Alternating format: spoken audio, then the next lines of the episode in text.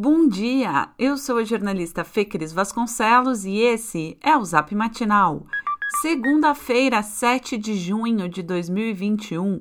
A instabilidade chega ao Rio Grande do Sul esta semana. Hoje, em Porto Alegre, teremos períodos de nebulosidade e pode até chover em alguns momentos. As temperaturas ficam entre 15 e 19 graus. Lembrando aqui que segue a nossa campanha de crowdfunding para ampliar a atuação do Zap Matinal. 50% de tudo que for doado será destinado ao coletivo autônomo Morro da Cruz. Participe com qualquer valor em www.matinaljornalismo.com.br barra Zap Matinal. Agora vamos às notícias. Porto Alegre começa a vacinar hoje mulheres com 58 anos sem comorbidades e profissionais de educação de escolas privadas de ensino fundamental. Para quem já tomou a primeira dose, nesta segunda haverá aplicação da segunda dose apenas da Pfizer. Segundo as doses da Coronavac e da AstraZeneca Oxford estão suspensas. Confira os horários e locais de vacinação no link que está no nosso boletim de texto.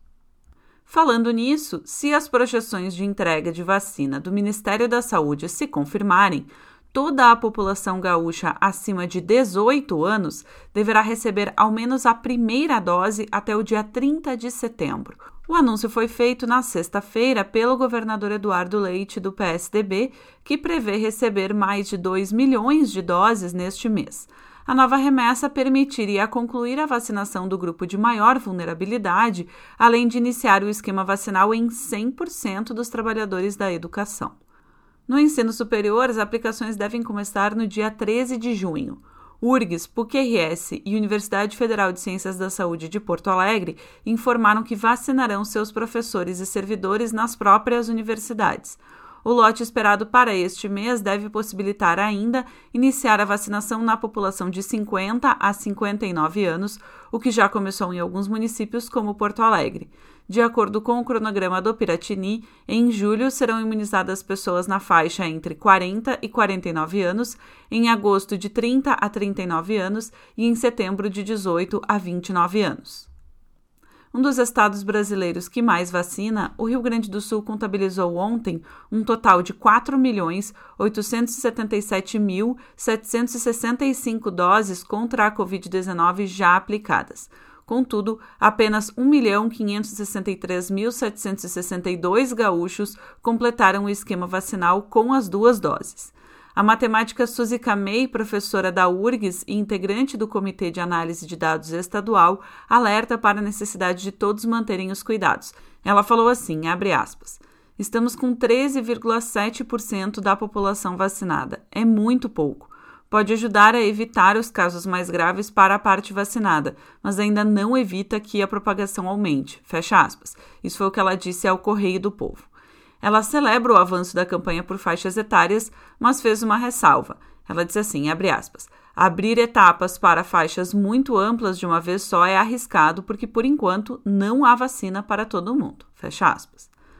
Na tarde de ontem, o Rio Grande do Sul chegou a contabilizar 1.855 pacientes com Covid em UTI, o mais alto número em 41 dias. A tendência de alta é percebida nas últimas semanas, apesar de pequenas oscilações. A taxa geral de ocupação estava em 87,6% ontem. Na capital, o índice fechou o domingo com 88,7% de lotação em cinco hospitais.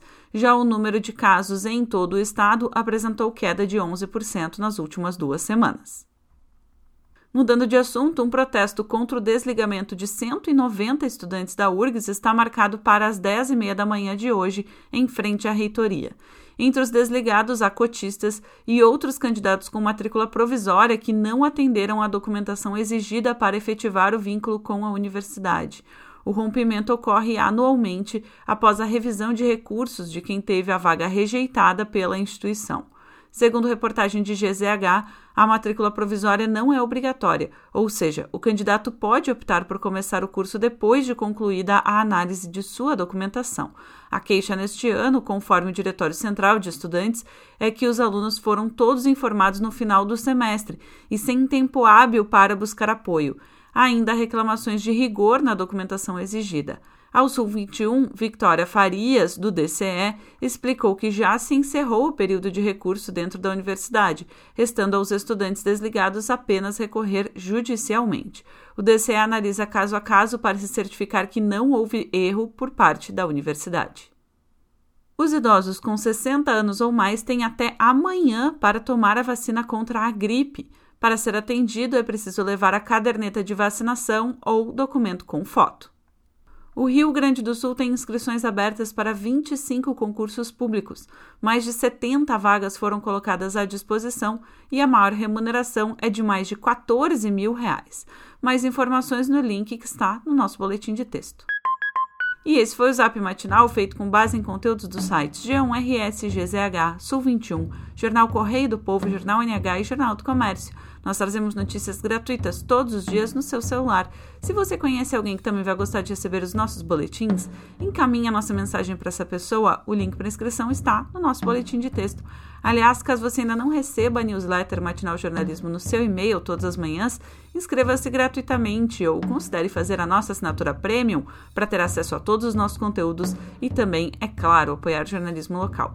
Siga também a gente nas redes sociais, Matinal Jornalismo no Instagram e arroba News Matinal no Twitter. Um abraço e ótima segunda-feira.